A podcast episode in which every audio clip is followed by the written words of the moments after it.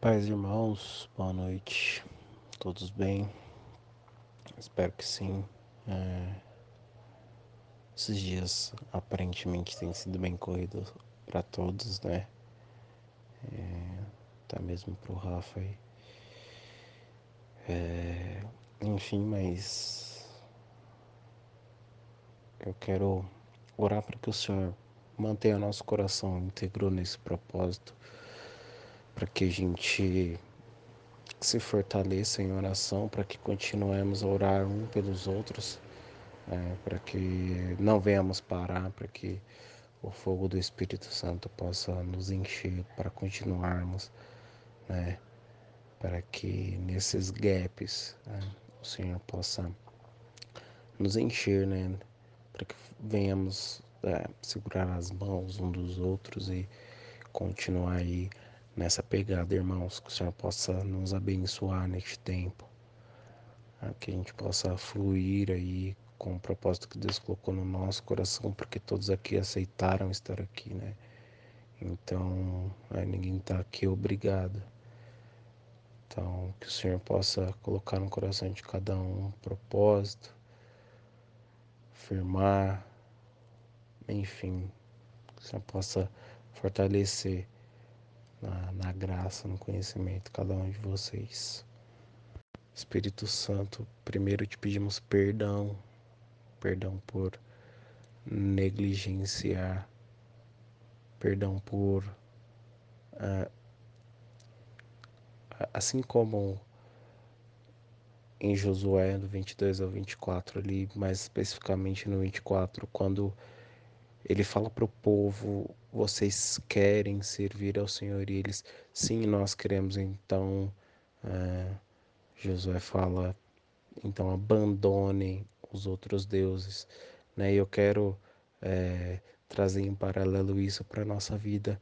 Nós queremos servir ao Senhor e vamos abandonar tudo aquilo que nos afasta do Senhor. Às vezes, uma rotina louca demais. Sabemos sim, Deus, que precisamos fazer as coisas, precisamos do trabalho, precisamos de todas as outras coisas, mas acima de tudo, precisamos nos fortalecer na palavra, nos fortalecer no Senhor.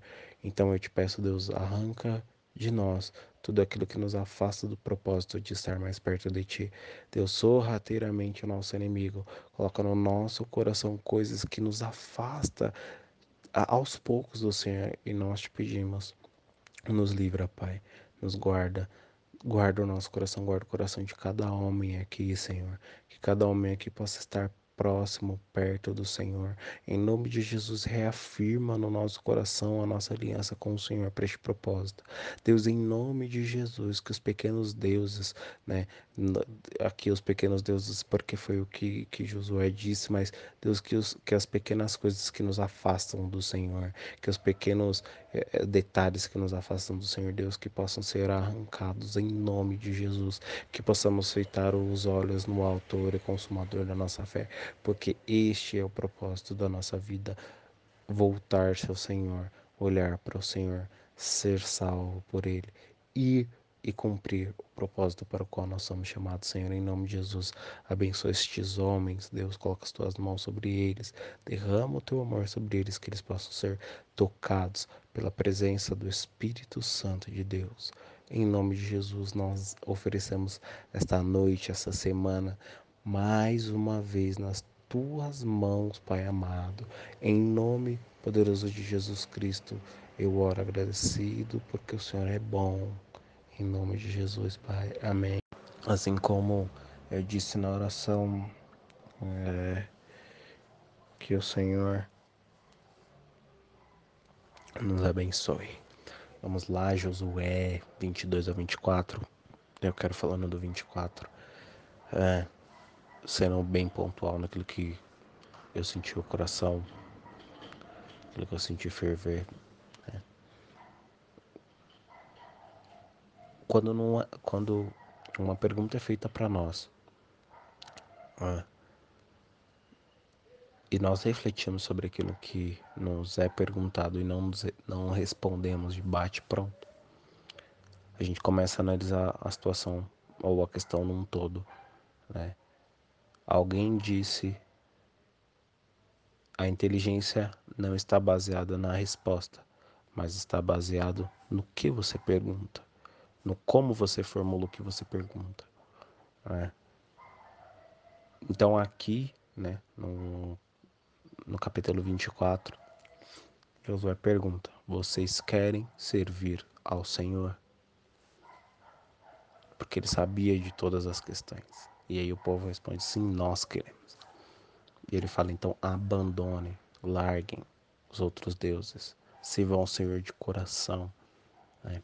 Parafraseando o, que ele disse. Então, irmãos, o que eu quero trazer aqui para essa palavra, para este capítulo é que possamos pensar, que possamos olhar para aquilo que Deus tem colocado no nosso coração, aquilo que Deus tem nos questionado. Será que queremos servir ao Senhor? Foi a, foi a pergunta ali, mas talvez possa ser outra pergunta. Será que vamos continuar neste nesta igreja? Será que vamos continuar nesse grupo de louvor? Será que vamos continuar com este trabalho, Senhor? Será que vamos continuar morando aqui? Né? Qual é o propósito de Deus para as nossas vidas neste tempo? Deus, será que o Senhor quer que eu continue aqui? Será que o Senhor quer que eu continue pregando para essa pessoa? Deus, será que o Senhor quer que eu continue ajudando esta pessoa em específico? Ou será que o Senhor quer mostrar alguma coisa para ela e talvez eu esteja interferindo? Então, quando a gente começa a se questionar, quando a gente começa a fazer perguntas, a gente começa a ver a nossa capacidade de entender o que Deus tem falado com a gente, né? Porque quando a gente se pergunta algo, é porque a gente talvez não tenha certeza daquilo que a gente está vivendo. Né? Então, por exemplo, se eu pergunto, será que eu estou servindo ao Senhor? De fato, a, a dúvida já vem antes da resposta, da, da pergunta, né? Se eu me questiono se eu estou servindo ao Senhor, é porque eu não acho que eu estou servindo. É, então, é, porque nós queremos reafirmar aquilo. Então, eu acho que o que ficou bem claro para mim foi isso. O ato de questionar, né? não questionar a Deus, ah, por que, que eu estou passando pandemia, Senhor? Não, gente. É, o, o porquê, né?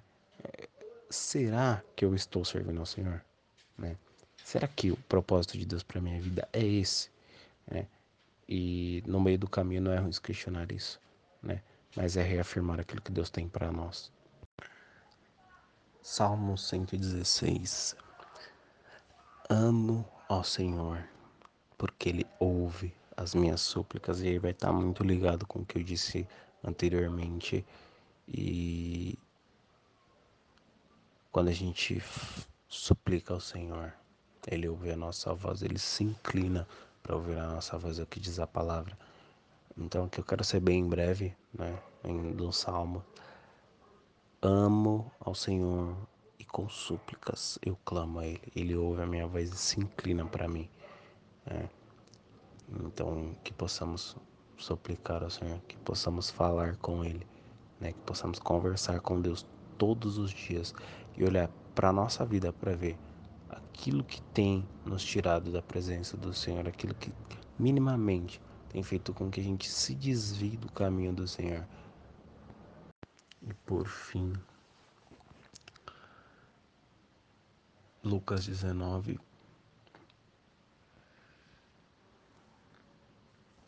Eu vou usar só uma parábola dali do, do que está escrito. Hum. A parábola na, na minha versão tá 10 minas. Né? Eu acho que tem algumas que tá talentos, tem alguma. Enfim. Um servo, né? Um, um, um senhor, ele vai ali para uma outra terra e ele pega uh, essas, essas 10 minas e distribui os servos e fala: façam negócio enquanto eu não estiver aqui. Ele deu uma ordem ali, façam um negócio. E aí um fez render 10, o outro fez render 5 e o outro não fez render nada. Ah, e aí ele volta e pergunta para o primeiro, e aí, o que aconteceu? Aconteceu isso aqui, rendeu 10, servo bom. E aí, o que aconteceu? Ah, fiz, fiz negócio, rendeu 5.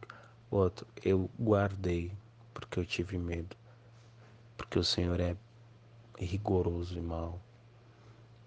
E aí, quando eu leio, né, existe uma ordem, faça um negócio. Ele negligenciou isso, ele ficou com medo e ele guardou, ele não negociou. Se tivesse deixado no banco, tinha feito o negócio de render juros.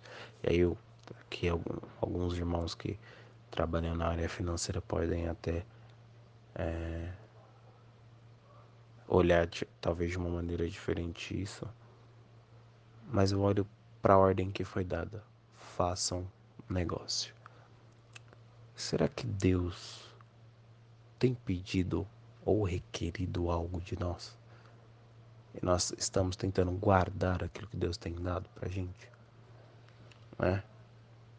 Será que Deus nos deu uma ordem? Vá aqui, vá ali. É, isso está muito ligado com o que eu já disse anteriormente. Ouvir a voz de Deus e se questionar: o que Deus diz para mim?